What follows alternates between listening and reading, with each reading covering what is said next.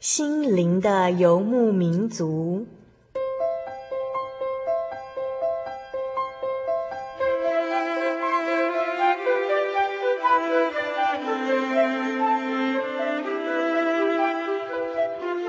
在这个谁都不管谁的后现代社会里，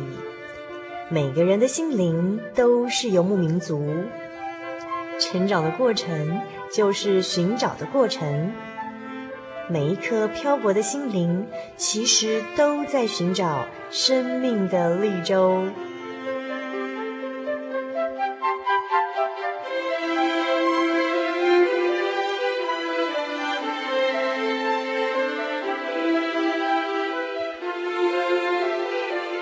本节目由真耶稣教会台湾总会制作。欢迎收听。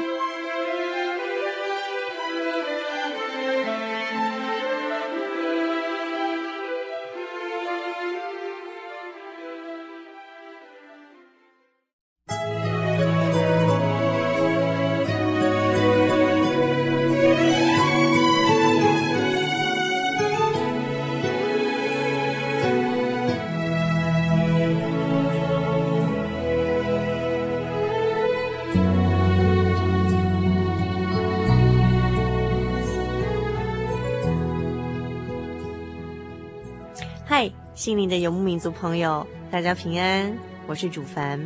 又见面了。今天是我们心灵的游牧民族第四百三十八集节目的播出。我们这个月的心灵游牧民族要跟您讨论的是男人心事，请您千万不要错过啊、呃、这个月每星期精彩的心灵游牧民族节目内容哦。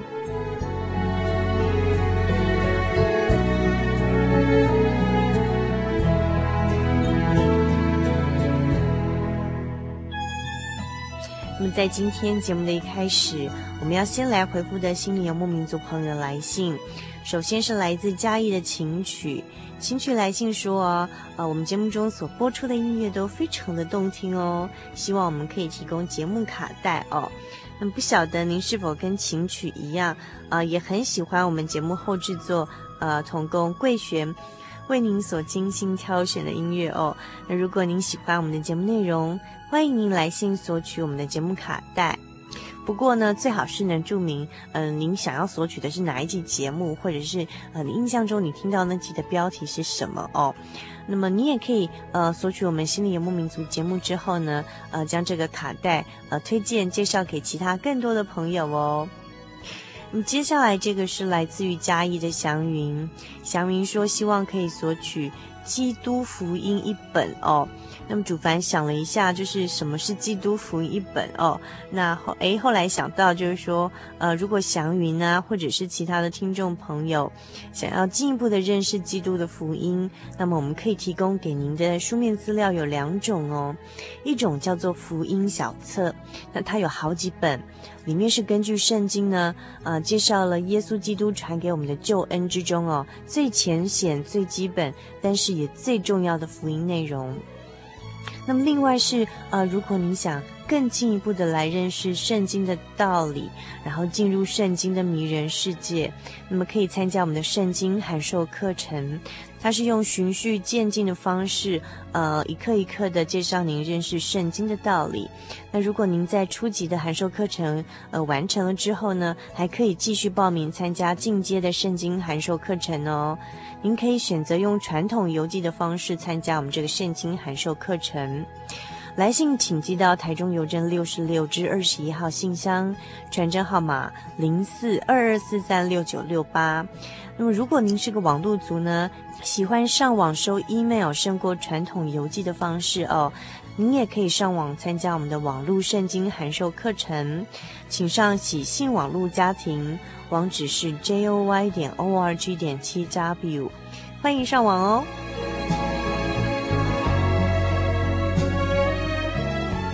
那么我们稍后要进入的是生活咖啡馆，和您谈天的话题是。男人心事瞎郎灾，请您千万不要错过稍后精彩的节目内容哦。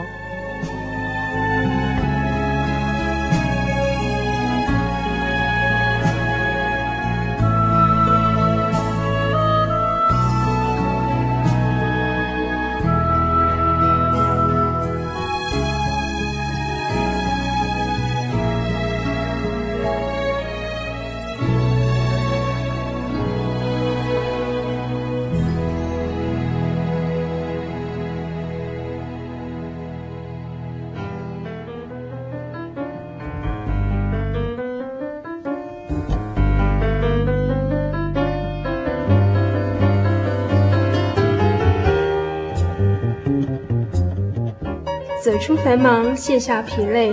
无需理会外在的压力，不必在意别人的眼光，让自己漫步在云端之上，香醇浓郁的滋味，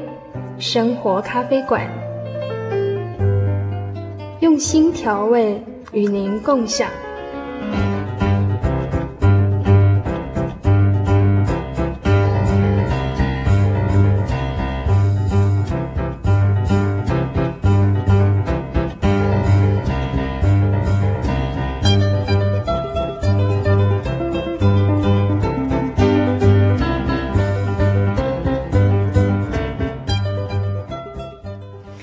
嗨，各位心灵的游牧民族，在空中朋友，大家好，我是主凡。我们现在要进行的是生活咖啡馆的单元。那么今天在我们生活咖啡馆单元当中呢，呃，来到我们节目当中的特别来宾是我们心灵游牧民族的老朋友哦。那么之前呃，我们的忠实听友，那很多都反映非常喜欢呃这位呃特别来宾带来的节目主题。那我在这边把他介绍给大家。那今天到我们节目当中的一样是呃。朱正辉 Daniel，我们请 Daniel 跟听众朋友打声招呼。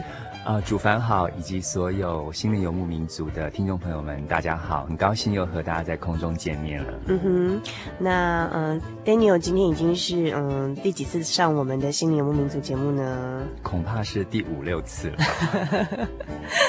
呃，每次呃 Daniel 带来一些主题，都给我们一些不同的国际观、文化观哈、哦，会跟我们分享，就是他在台湾啊、加拿大、美加的经验哦，看到不同的人哦，然后碰到的一些问题。然后怎么样去处理它这样子？那呃，Daniel 之前在呃从台湾就是长大之后移民到加拿大，曾经在呃加拿大政府的卫生局担任心理治疗师十年的时间，然后在那边也协助校园推广生命教育的工作。那呃之前他曾经为我们带来的主题包括了忧郁症，还有就是婚姻中的距离等等的哦，让我们来看到就是说这种空间跟心理上的距离，那对家庭产生了许多的影响。那今天 Daniel 给我们带来什么样的主题呢？今天我比较想跟大家谈一谈，就是男人他的心情呢是怎么样的一个呃状况。嗯哼，所以今天的主题是男人心事下狼灾啊，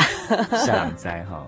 男人心事谁人知？什么人能够了解男人的心情？嗯哼，嗯，那为什么今天呃 Daniel 对男人的心情特别有兴趣？为什么会想到说要特别来一集来讨论，就是呃男人的心事呢？我想说，主要还是根据我过往的经验，在美国、加拿大，呃，做了很多的研究，然后呢，就发现到说一个很有趣的问题，呃，华人的男性呢，应该普遍来讲，就是东方男性跟西方男性呢，其实在他们的整个成长跟社会赋予他们的价值。呃，这个方面呢，我觉得有很多的差异。嗯、那也是因为这样的差异，那我自己是一呃台湾人，所以呢，我在做研究的时候，呃，特别会去探讨这一类的问题，做一些发表。那也因为在整个咨商的过程当中，治疗过程当中，我们也碰到许多这样的个案，就会觉得说，哎，这样的一个主题其实蛮适合现在，特别是台湾现在整个社会状况哈、哦，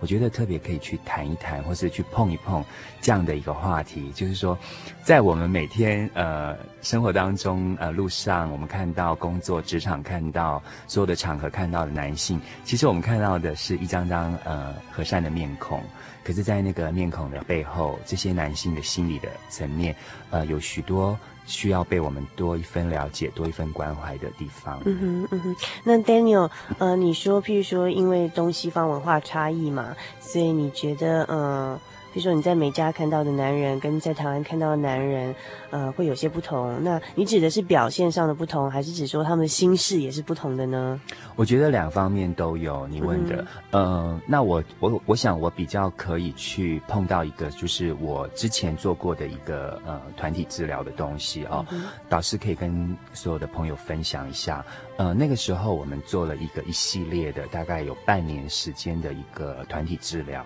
那这个团体治疗，我们是针对所有三十岁以上的男性，一直到五十岁这二十二十个岁的这个差距，就这个 group 呢，我们来做心理治疗。那其实呃，让他们进来就是有一个目的，就是因为我们发现到说，在处理自己情绪上面，呃，东方男性普遍在处理情绪上面没有一个适当的管道，甚至于比较没有方法去处理自己的情绪。那反观于在西方社会，我们碰到的西方男士，呃，他们处理情绪上面就。呃，显得比较有一个方向，可能在他们的这个社会的结构里面，包括他们从小的教育当中，呃，老师或是父母就常常会问他们：“你好吗？呃，为什么不好？为什么好？”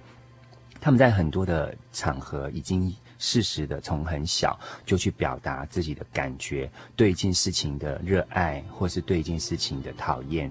他们把所有的这些情绪都只是归类归类成一个情绪，而没有好跟不好。所以说，呃，在反观到我们中国社会，呃，从小的一个东方价值、传统社会给我们的一个教育跟整个社会的规范，我觉得在呃男性的方面特别的会。被忽略，是因为我们从很小的时候，我们就会看到，嗯、呃，老师或是父母对呃小男生，除了形容他很可爱之外，另外给他的一些呃很大的赞美语，就是他很勇敢，他很坚强，他不会哭，然后呃他很乖。我们会用这一些很大的字眼，在很小的小孩子身上就把它放下去了。那其实是一件好事。但是，呃，只是它不足的地方是在后期的发展上面，这些像紧箍咒一样的呃词句呢，会造成他一辈子或是很长久的时间，呃，他没有办法挣脱开来。就是说，原来在勇敢跟坚强的背后，是不许有情绪的发泄哈。那我觉得说这个方面就是比较不足的地方。嗯哼，所以就是在嗯、比较像是台湾这种东方的教育体系下哦。然后就是小男生从还小开始，从小男孩开始就会被教育说，呃，男生是不可以露出软弱的一面。对。然后你遇到困难或是你心情不好的时候，你不能哭。然后你哭的话，就人家就会说你羞羞羞不够勇敢这样子，男孩子还哭，长长大会没出息。所以差不多从幼稚园开始的时候，呃，或是进到小学初小的时候，呃，男生就已经不被允许去表达情绪了。那那个情绪就是说，包括他的伤害，比如说他跌倒，或是有人骂他，或是遇到一些不公平的待遇的时候，他其实已经没有被允许去表达这些情绪的机会。那在这种情况底下，你就会想到说，呃，在十年、二十年之后的成长，一直到他进入到职场的时候，其实这些最原本、最开始的一些价值跟他的文化，就融在他本身的个人的价值跟文化里头。嗯，那这些东西只要出现的时候，当他遇到职场上的挫折，或是在婚姻当中的一些失望。呃，这些负面东西出来的时候，其实会连带的一直牵连到最开始的时候，就是我要勇敢，我没有眼泪，那我要表现坚强。那这些东西只要他在他的价值里面没有去挣脱，或是呃去做一个突破跟训练的成长的话，很多时候你就会发现，呃，他其实唯一的一个管道就是往心里面。去压抑它了，把它放到最里面去。这就是为什么我很想要去谈这样的一个问题，因为在我刚刚提到的说，我之前做过的那个呃案子，呃一个团体治疗当中，我们做了半年的时间。嗯这半年当中，从三十到五十岁的这一群的年轻男士呢，呃，进到了我们的辅导室来，然后呢，三十到五十岁的单人进到辅导室，对对，那个大概一共有十五个人左右，好、嗯，各个年龄层都有，有的是刚刚进入婚姻的，有的已经在婚姻当中呃一段时间，都是西方的人吗？嗯，都是东方的，就是中国人。啊、呃，都是中国人，因为我们在做这样的一个呃团体，是因为我们在呃美国、加拿大那边吸取到他们的一些经验，嗯、发现说，甚至他们其实已经很能表达情绪的这些西方男士，竟然还要去上这些团体治疗课，呃，团体成长课。对呀、啊，我觉得听起来在台湾这种社会就不太可能，说要叫几几十个大男人进到心理辅导室，好像承认他心里对对有些不能调试的地方是蛮困难的。主凡，你讲的完全没错，因为刚刚开始的时候叫他们真的走进来，他们真的是羞答答的，很像那个 很像那个新娘子刚刚过门，头都不敢抬起来哦。然后他们都用斜眼，就是眼角的余光在观望这个环境跟旁边的人，因为可能觉得还是有这种东方的。思想在觉得好像去求助辅导室是一件很怪的一件事情。可是半年之后哈，我们真的看到他的影响力，就是对于他们整个的一个生命的成长跟改变哦，我们真的看到那个果效。因为在半年之后，他们不但能够呃眼睛正视对方，正视辅导师，然后他们也能够对自己的情绪侃侃而谈。那我觉得说那是一个很大的转变。那所以说在那样的一个呃实际的实验案子里头，呃给。我留下蛮深刻的印象，就是说，其实报名的只有十五个人，可是我会去想说，在今天这个社会上，有多少这样十五个人是能够真的去面对自己的情感，面对自己的情绪，而。更坚强、更勇敢的去啊、呃，往人生在生活的路上继续走下去。嗯、呃，一味的压抑其实只是勇敢的一部分。可是真正的勇敢，我觉得是去面对它，而且是能够跟呃相信的人去谈论它。我觉得这个是一个很重要的关键。所以在那一次的个案当中，我印象很深刻，就是。几个大男人哦，在后来的呃第三个月以后的课程当中，他们开始谈到自己呃从小被教育的成长的时候，呃，他们竟然都可以表达出来，就是说，其实我不喜欢我爸爸这样对我，呃，我不喜欢我妈妈曾经这样骂我。那我们会问他，就是说，这个样的不喜欢的感觉，在当时有没有机会去表达？那。答案都是否定的，就是没有机会去表达的哈，就一直放在心里头，然后再比较说，当你现在说出来这句话以后，表达出来之后，你的感觉是什么？其实是一种如释重负的感觉。情绪其实很有意思的，情绪其实只是一个出口哈，你要帮他寻找到一个出口，一个适当的出口，适当的人、适当的时间、适当的场地去表达这些情感跟情绪，其实是一个很聪明、很有智慧的人。嗯哼，一般来说，我们常常会觉得说，呃，人不要有呃随自己的个性去表达自己想做的事或者想说的话，其实是因为那个时间可能。地点可能人都不对了，嗯，所以只要适当的时间、适当的人、适当的场合，你适时的去表达你的情感，你告诉对方说，其实他你本来不喜欢这样的东西，其实是一个很健康的事情，因为这是一个出口。你帮自己的情绪找到一个出口的时候，在很适当的时候把它释放出去。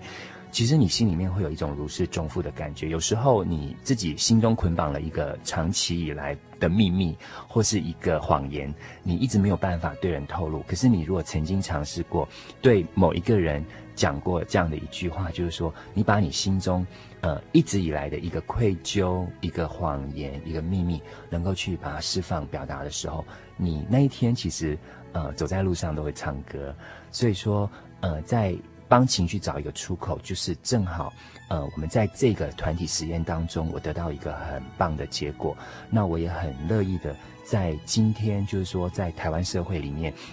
我们每一天碰到这么多在路上行走的男性，甚至我们周遭在职场上我们碰到的男性，我们都想要多一分的关心，对他们能够多一分的了解。因为在这样的一个情绪表达上面呢，他们其实可能没有真正的学习过，也没有真正的训练过。那所以我们必须给他一些成长的空间。那或是说您刚好正好听到这样的节目的时候，其实也不妨去对照一下。不过有一个人曾经问我一件事情，就是说，难道女人就没有情绪吗？女人的出口跑到哪里去了？哈，我觉得是很有意思的。不过呢，呃，基本上来说，呃，女人能够投射情绪的。地方非常的多，而且女生比较习惯会跟其他的女性朋友分享，比如说你今你心情不好的时候，你很很习惯性的呃会跟你的密友，然后去做这个倾吐这种心中情绪的这种发泄的一个方式或管道。男生好像比较不会，嗯、所以 Daniel 今天要告诉我们，东方的男性其实呃，适当的处理的情绪哦，然后去面对你的情绪，然后让他有适当的出口宣泄出来，其实是很重要，而且是、呃、很勇敢的行为，并不是一种好像呃就会显出你是很软弱的，不是不被允许的。其实并不是这样的观念，对不对？对，嗯哼，这真的是呃，我一直鼓励就是所有的男性朋友，呃。假如你真的想过说你很坚强、很勇敢的时候，其实我觉得全面性的坚强跟勇敢是真的去面对自己的情感，跟面对自己的情绪。呃，男性普遍来说，在传统社会以及这个男性中心为主的这个传统教育底下，哈，比如说中国，比如说台湾，比如说东方的社社系哈社会系统，都是比较以男性为主的。那这个当中其实牵扯到很多就是自尊的问题。那这种的自尊其实也是一个紧箍咒，嗯，把人就是紧紧的从很小的时候就捆在这样的一个呃紧箍咒里头。那这个紧箍咒其实我们为什么会这样讲，就是因为我们挣脱不开，我们挣脱不开那个面子的问题、自尊的问题、呃情感的问题，所以我们有时候你会发现到。男性到年老哈，呃五六十岁，呃或甚至于六十岁以后，我们会比较普遍看到，就是呃一般的人会说，好像人老了就会嗯呃叫做什么返老还童啊，就是好像比较孩子气。比较呃，觉得他不可理喻啊，或是很很啰嗦，或是呃，一般我们年轻人看到的时候，会觉得说，哎，老人家有一些人不好相处等等的。你注意看，其实这些男性居多，就是他们一就是他们已经呃很少讲话了哈，就是很寡言。很少讲话，另外一种就是个性很奇怪，很难相处。那另外一种就是呃，他们的行径很像小孩子。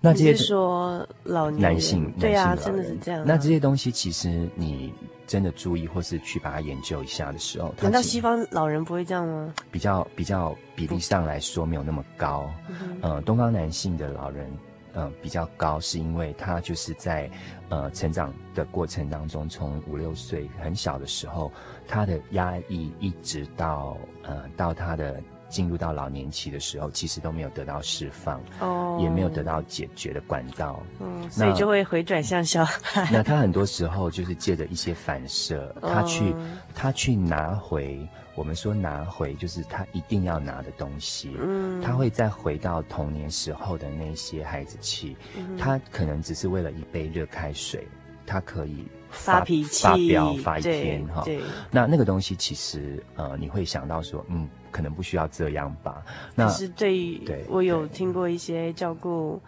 照顾家中就是老年长辈的一些妇女很分享很辛苦的经验。对，就是好像在照顾，真的是像照顾小孩子一样。对，对，那那种就是一个情绪压抑之后所带来一个最后就是老年期时候，呃，他直接可以反映出来的东西。OK，所以这个部分就是说，我们假如男性朋友您正在收听这样的节目的时候，其实就要从此时此刻开始，呃，慢慢练习去面对自己的情感情绪，因为呢，你我常常说。假如今天我们觉得啊，我还是不想让你知道我心里面到底是怎么样的情况，呃，我还是很坚强，因为我眼睛是不掉一滴泪的。那把这些这样的情绪还是继续压抑的时候，呃，到了老年期的时候呢，呃，已经由不得你了哈，因为生理时钟的关系，就是我们到那个时候荷尔蒙已经完全呃几乎停止在分泌的时候，很多情绪的压抑已经不是我们自己。呃，心中或是脑子所想，我们就可以控制得住的。嗯嗯、很多时候，他们是发了一段 发了一顿脾气之后，才会发现说：“哎，我怎么这样？”OK，可是他会觉得。会有这样的一个困扰，所以我把 Daniel 刚才讲的话白话诠释一次，意思就是说，嗯，亲爱的男性听众朋友，现在就赶快听到这期节目的时候，赶快要寻找你情绪的出口，好好的呃处理你的情绪，否则等到你老的时候呢，你的荷尔蒙开始作祟，你会变成一个怪老头。那么呢，其实我还要呼吁一下，就是说女性朋友哈，比如说您是妈妈，或是您是妻子或者太太，然后或是女朋友，呃。在你们扮演，就是说你们身边有男性的时候啊，其实你们就要开始，也让他们有机会去表达他们的情绪。那我觉得这个的话，就是不是男人自己要努力成长而已，而是女性在这个角色上面其实扮演一个支持者的角色，就是你允许他，那么他才有机会跟管道去练习，这个很重要。OK，所以我们女性朋友当妈妈的，你再白话一下，呼吁一下。OK，我们女性朋友当妈妈的，呃，当妻子的，哦、呃，当女儿的。我们要允许我们亲爱的男人，他们也有他们情绪的要发泄的时候，我们也要适度的允许他们，就是让他们的情绪有宣泄的出口。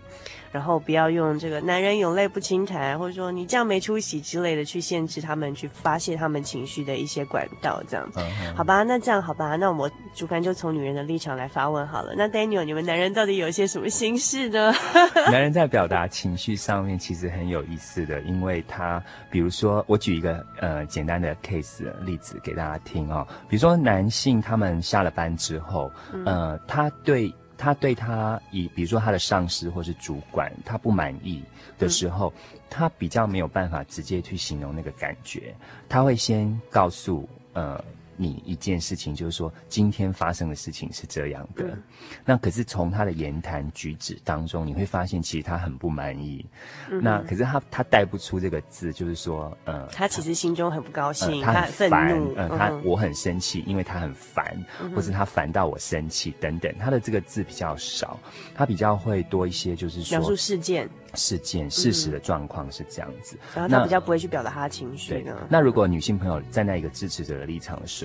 其实可以试试的去反问他，去帮助他，就是说像这样的像这样的情况的话，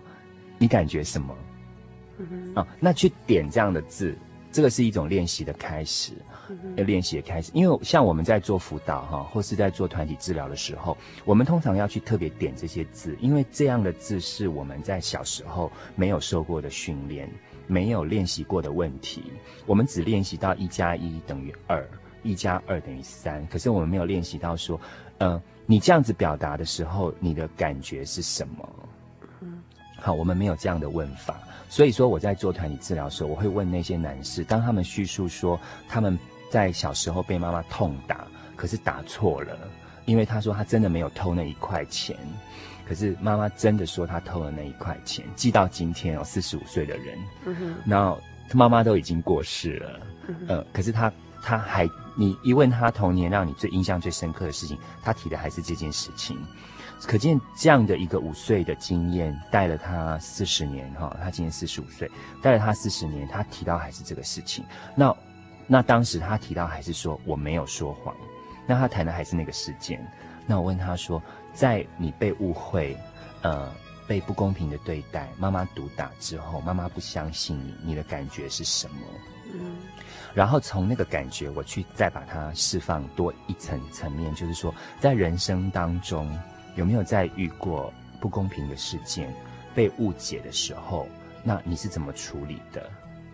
因为同样类似的事件，在我们做辅导的经验里面来看，哈，它其实都会有连带的关系。因为他之前的最开始童年第一次的被误解的经验没有得到解决，比如说五岁被妈妈毒打过，那妈妈的毒打是因为误会了他，所以他对误解这件事情，就是说。你不公平的对待我，而且我没有机会申诉的这样的一个事情，他会耿耿于怀，而且把它连接成一个事实的状况，就是说我不喜欢人家误会我，他讲不出来，他讲不出我不喜欢人家误会我，他只会告诉你。他只会去表达，就是比如说他去丢东西，他用眼神告诉你我正在生气。其实可能之前碰碰过这样的一个事情了，所以在人生的经验当中，其实我们多多少少还是会碰到呃不被谅解、被误解、呃被误会。那像这样的时候呢，你就会发现我们走不出这个情绪，因为我们只要一碰到被误解的时候。我们全身的那个毛细孔都站立起来了，那我们的防卫完全就是用一种，呃，为了抵制而抵制。所以这个人在我的面前，不论在讲什么样的好话，或是他这里面不论他有多么大的伟大的道理，我都已经拒绝接受了。为什么？因为毛细孔通通上来了，你的肾上腺皮质全部都上来了，就是告诉你说我不，我不接受。为什么？这个是他最早五岁的时候一个童年的经验带给他，没有解决情绪，一直延伸到四十五岁的时候，他对于误解的事情还是会，呃，这个叫什么？不是毛骨悚然哈，还是叫会有一种情绪喷张的时候哈。那我就是说，像这样的一个管道，我们都很少去做练习，就是问回当时你的情绪是什么。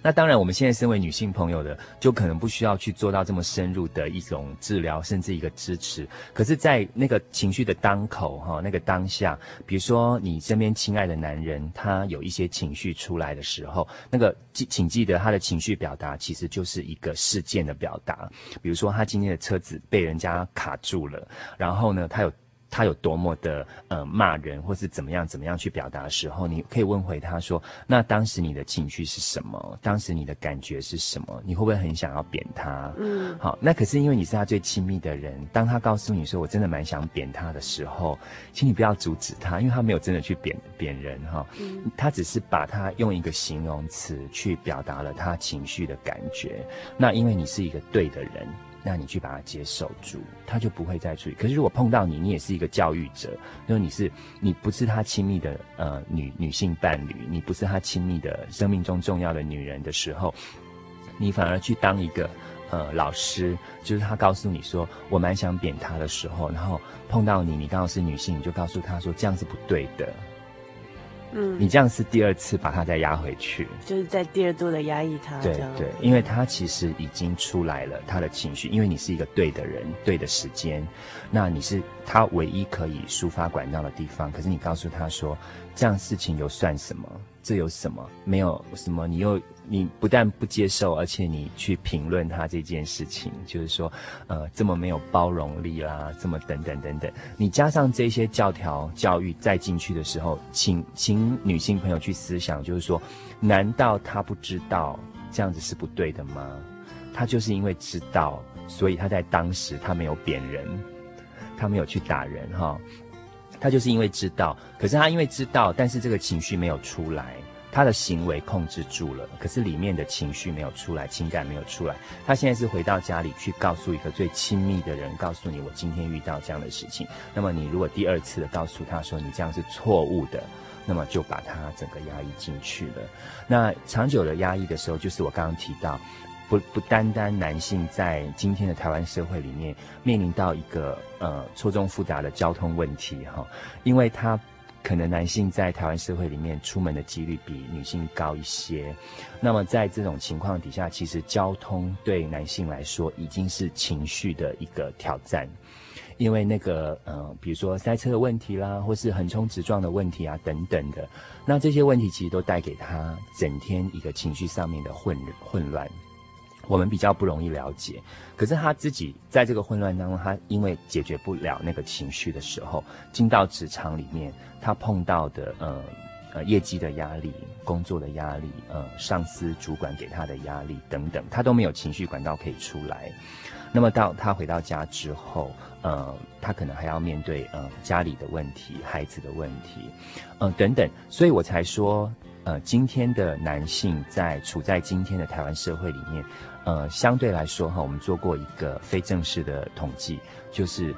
相对来说是比女性她们的压抑程度是高出了很多，因此你今天才会在社会新闻里面比较容易看到，就是男性自杀的比率。在中年这段时间，就是三十到五十，自杀的比率相对的提高了很多，很多都是因为失业的问题。失业，失业问题。那再来就是因为种种压力带进来的忧郁症问题。所以现在男性只要在二十出头岁，比如说到二十五左右，他在工作职场上他比较没有办法顺利，或是他找工作比较有一点困难的时候，这样就很容易倒进去一个呃忧郁的状态。呃，这个主要就是因为我之前有提过的，他从小到大的时候，男性能够释放情绪的空间跟管道很有限。那在这种有限的情况底下的时候，他唯一能够导向就是往心里面去压制他，就是我我出了这个大门，我还是人模人样的在路上行走，去工作，去找工作，或是去面对女性朋友、女性的伴侣等等的。可是呢，在他真正关起来的时候，他的内心世界是非常孤独的，因为他会一直觉得说，这个社会其实是不能接受我的，呃。我身边的朋友是不能够了解我的，为什么？因为他已经走入到一个比较忧郁的情节里面去了，就是说，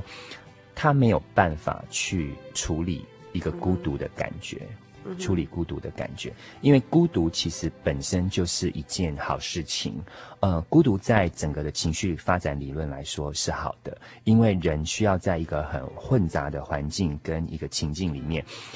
呃，心境当中去回到有片刻的孤独。的时候去沉淀所有的思绪，那这种的过程其实是一种进步的过程。可是呢，今天你反观台湾社会，特别是男性的朋友，我为什么讲这个题目？就是说，男性朋友在处理本身孤独的时候，呃，会有一点点比较困难的地方，比女性朋友来得多，就是因为这个社会结构、跟社会价值、跟传统文化所带给男性从小。就有很多挣脱不开的紧箍咒，就挣脱不开的这些压力跟束缚，而在帮他们，呃，要找寻情绪空间出口的这个管道，又相对的减少很多，等于是两方面都不够的情况底下，男性的承受压力的比重会多过女性，所以他们在面对职场挫败。呃，失业问题，或是找工作问题、升迁问题，呃，这些对男性社会为主的这些呃男性来说，他们其实压压力会相对的再度增高，因为这些是社会价值判定一个男人有没有出息的唯一的一个指标，等于没有第二个管道去判断一个男性成功与否，完全是以他的薪水，完全是以他的背景、他的学历。跟他现在当到什么样的呃主管地位的这个阶级来判定这个人的成功跟不成功，所以说他的管道因为很少，只有这样的一个指标指标动作，因此造成男性在今天的台湾社会来说，他们的压力就相对增高了非常非常多。那也因为这个压力，我们没有办法去处理到。他在这个压力底下，也就是背后所隐藏的那份孤寂的感觉，那那份孤独感如果没有办法去处理到，我刚刚已经说到，孤独本来是好的，可是因为这个这个社会指标给予的标准只有一个管道，一个标准，这个很像我们小学读书的，就是说你只能当呃好学生，你你如果不是好学生，你就是坏学生，哈，就是只有这两种。标准哈，所以说这些都是整个传统跟文化里面所遗留下来的一些呃比较不足的地方。那这样的东西你注意看哈，带给男性只有唯一管道做指标的时候，他又没有管道去宣泄自己的情绪出口的时候，因此他的那个挫败感，跟他觉得人生还有没有别的出路的那一种呃。呃，触角国际观的角度，就相对的都没有在发展了，他只有一条路可以走，嗯，所以他没有办法去处理背后的那一份孤独。孤独本身是好，可是他没有办法去处理，因为我们从小就没有人教我们怎么去处理自己的孤独，没有的。那在小学的时候，你只要是不说话，你就是不合群。其实你可能在思考，可是你是不合群，你就被冠冠上了一个。不字，这个布字就是一个负面的东西，就是金箍咒就灌下，就罩上去了。所以你其实可以算哈，你的头上到底罩了几条的金箍咒哈？从小开始，可能有的人已经呃，金氏世界纪录的话，已经蛮高了，两层楼这么高，很多的教条，很多的规范灌在你的头上，而且你自己不会拿掉。因为这个社会不允许你拿掉，所以你自己又没有办法去挣脱、去面对的时候，那一份心里的孤寂，男性的孤寂是没有人可以了解的，甚至于是亲密的女性伴侣，你最亲爱的阿娜达都没有办法去了解的，因为你觉得只要释放出来，那个就是错的，而你的阿娜达可能也会告诉你说，你怎么这么没有出息？所以在这种双重压力底下，他宁愿选择我独处，可是独处又没有方法。教我怎么独处，因此我们才在之前我刚刚提到那个团体治疗课里面，我们去教大家怎么去释放情绪。然后呢，从那个管道当中，我们去找到一条比较好的出口。那今天我觉得说，台湾社会的一个呃普遍的比较混乱的现象，造成男性孤独的这种孤独感，很重要的一点就是，其实你要找到一个能够接受你孤独的那个地方，那个就很重要。嗯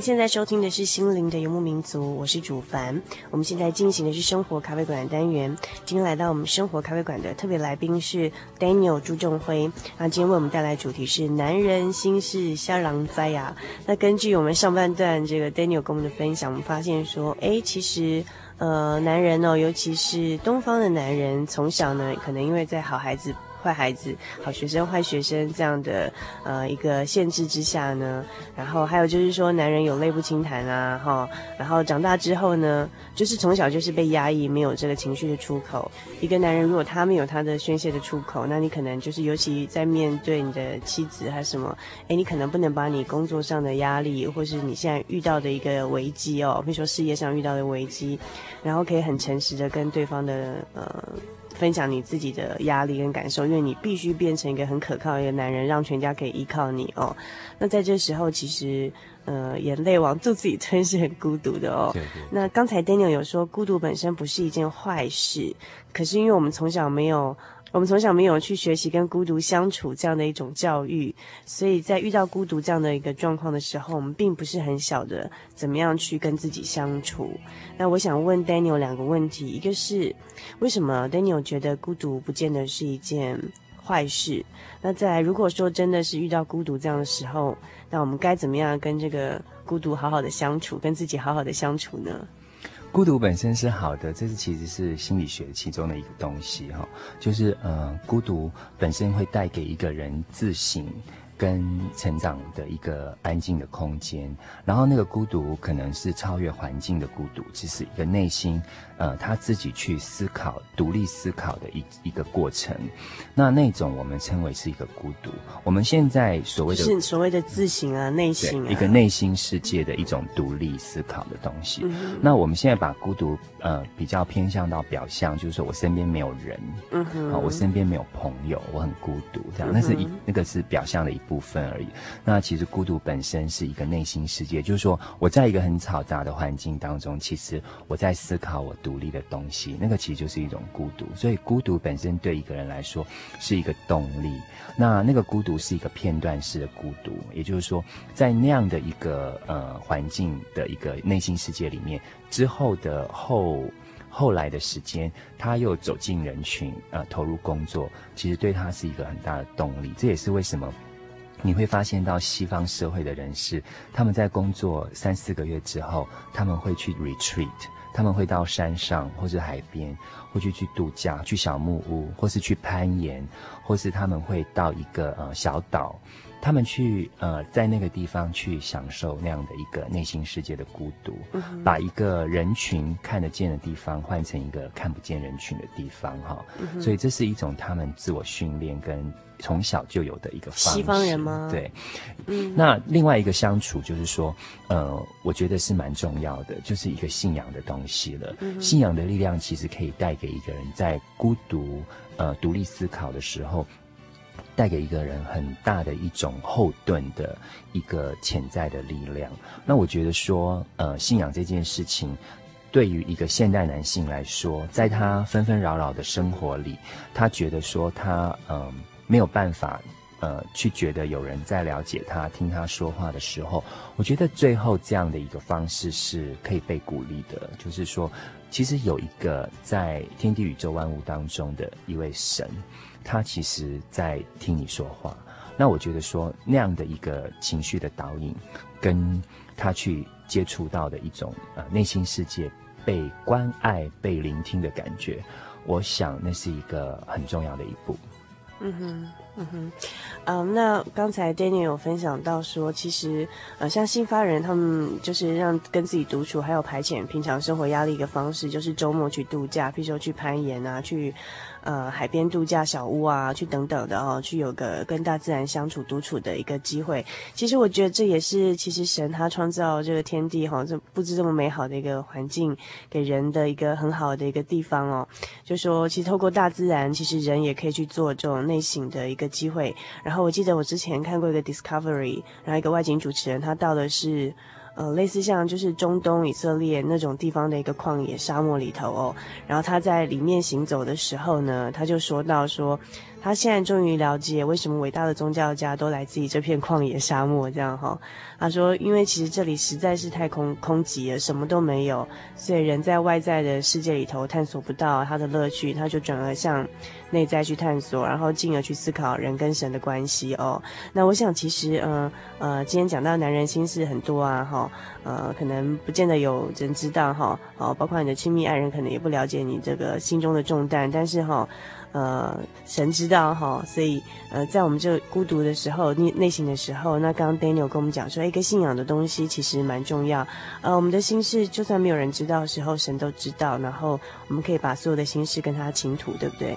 对，所以说我们让自己有情找到一个情绪的出口，我觉得是我们现代男性哈。在追求这个科技、新科技的时候，我们同样也要把这个放进去，在这当中，就是帮你的情绪找一个出口。其实你是跟得上潮流的，因为这个新新世纪的来临，它所带给的这个潮流的冲击，开始已经广泛讨论到男性呃心理层面的情绪问题的时候，你现在如果开始就接触这一类的书籍啦，或是去开始去慢慢了解、探索一下自己内心的世界，然后让自己能够。在整众多的男性当中，呃，渐渐的脱颖而出。也就是说，你去突破自己很多的心防，慢慢的把自己头上的金箍咒一根一根的拿掉。那借着信仰的力量来帮助你在孤独的时候，能够有一个呃心灵上的出口。我觉得这都是现在男性一些必备的条件。嗯哼，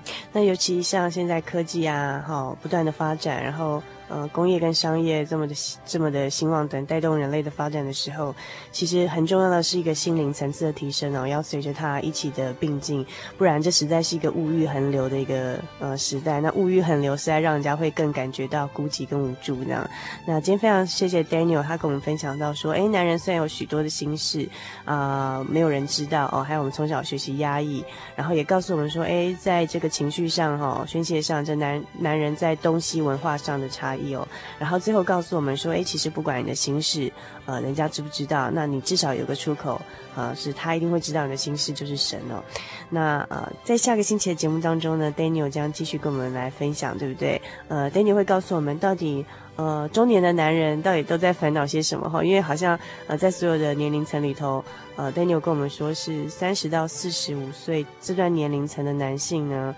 他们的压力是最多的吗？是这样吗？比较比较在这一段时候的时候，因为配上他的发展期，所以他会有很多的迷惘的时候。嗯。那很多婚姻的状况，很多事业的状况，也都是在这个时候发生的。嗯哼哼。所以我想，这个应该是可以预期下一集的节目也是很有意思的。要跟我们讨论的哈。那 Daniel 下个星期跟我们分享三十到四十五岁的男人，他们心里到底想些什么呢？好，不止男人听，也非常欢迎女人一起来听哦，了了解一下这个男人的心事到底在想些什么这样。好，那我们下个星期期待 Daniel 再继续跟我们分享。那也请我们心灵游牧民族朋友千万不要错过我们下周精彩的节目内容哦。拜拜。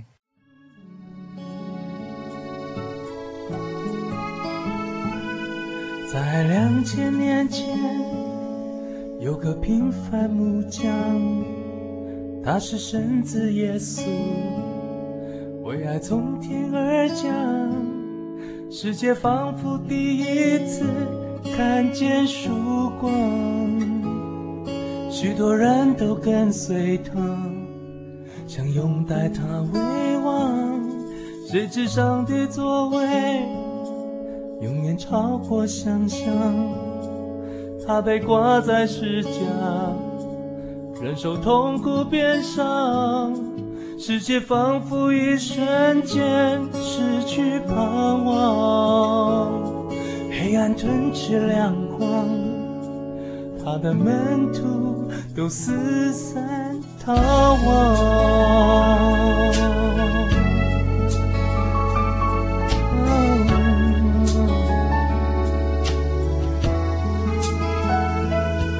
在三天之后，那个荣耀清晨，他从死里复活。空留坟墓洞穴，世界第一次真正迎接天堂，万物齐声赞美神的奇妙作为，耶稣他活着，耶稣他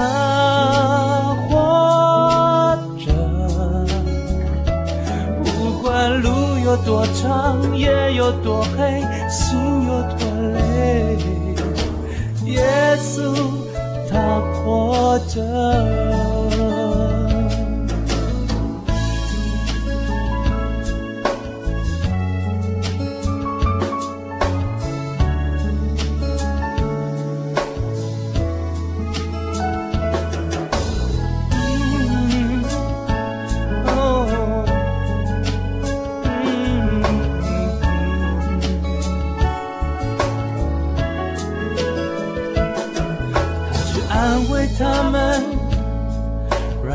变成强壮，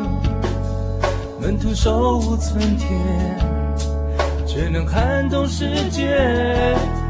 他要建立一个国度在我们的心上，那是复活荣光，要代替死亡。耶稣他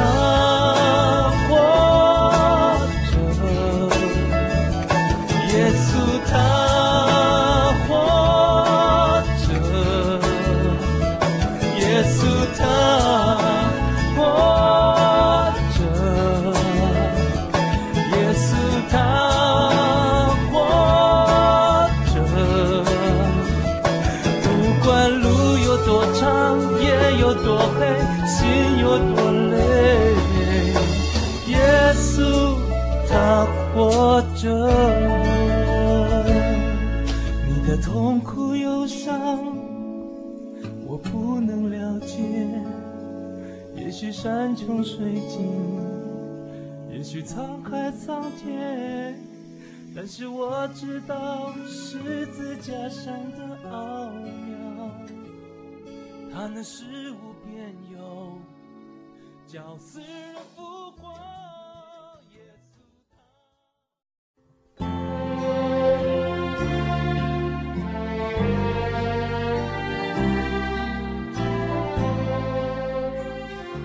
亲爱的游牧民族朋友，一个小时的时间咻一下子就过去了，美好的时光总是过得特别的快。如果您还喜欢今天的节目内容，来信给主凡和我们其他的听众朋友一起来分享您的心情，也欢迎您来信索取今天的节目卡带，将短暂的节目时光换成更长久的贴心收藏，或者参加我们的圣经函授课程。来信请寄到台中邮政六十六至二十一号信箱，传真号码零四二二四三六九六八，注明“心灵的游牧民族”节目收。您也可以 email 到 h o s t 小老鼠 j o y 点 o r g 点 t w 跟我们联络，或者上喜新网络家庭参加网络的圣经函授课程，网址是 j o y 点 o r g 点 t w。最后，主办要和您共勉的圣经经节是《彼得前书》第五章第七节：“你们要将一切的忧虑卸给神，因为他顾念你们。”祝您今晚有个好梦，我们下个星期再见喽。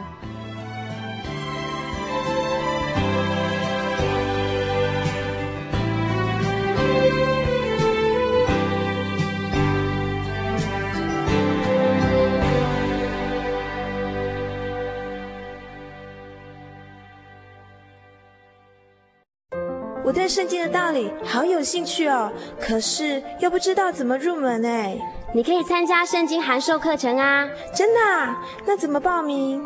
只要写下姓名、电话、地址，寄到台中邮政六十六至二十一号信箱，很快的，你就会收到第一课的课程了。赶快去寄吧。嗯。圣经函授课程能循序渐进地引导您更了解耶稣基督的福音。得到生命的滋润和来自信仰的力量。本课程完全免费，欢迎来信台中邮政六十六支二十一号信箱，请注明参加函授课程。愿神祝福您。您在街上曾经看过这样的招牌“真耶稣教会”吗？也许您很想，但是却不好意思进来看看。其实我们真的非常欢迎您。下次当您再路过真耶稣教会时，欢迎您进来与我们同享神的恩典。真耶稣教会台中邮政六十六至二十一信箱，欢迎来信，愿您平安。